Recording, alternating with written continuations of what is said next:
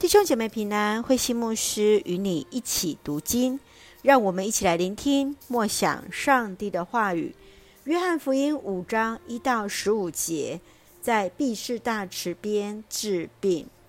约翰福音五章一到十五节，耶稣他来到了耶路撒冷，靠近羊门的池子，在那里有成群的病人等待池子水动时。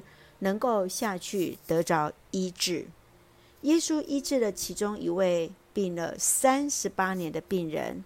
只是那天刚好是安息日，当犹太领袖得知是耶稣医治时，就因他在安息日治病，开始迫害耶稣。让我们一起来看这段经文与默想，请我们一起来看第五章第六节。耶稣看见他躺着，知道他已经患病多年，就问他：“你要得到医治吗？”当耶稣来到耶路撒冷的毕士大，就是怜悯的意思。看见那生病已久的病人，就怜悯他们。耶稣问那生病了三十八年的病人：“要得着医治吗？”随即就让他起来。拿起了那褥子走，这个病人他随即起身，照着耶稣的话去做，就立即得到医治了。因着对主耶稣的相信，并且带来立即的行动，就带来生命的改变。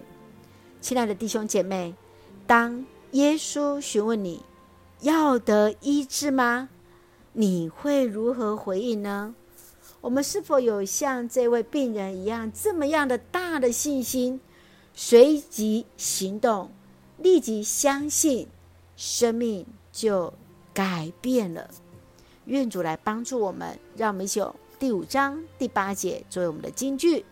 耶稣对他说：“起来，拿起你的褥子走吧。”愿我们都拿起我们无论是那有形或无形的褥子走吧。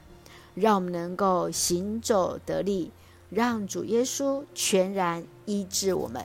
一起用这段经文来祷告，亲爱的天父上帝，感谢主与我们同行，使我们借由主的话语更深与主连结。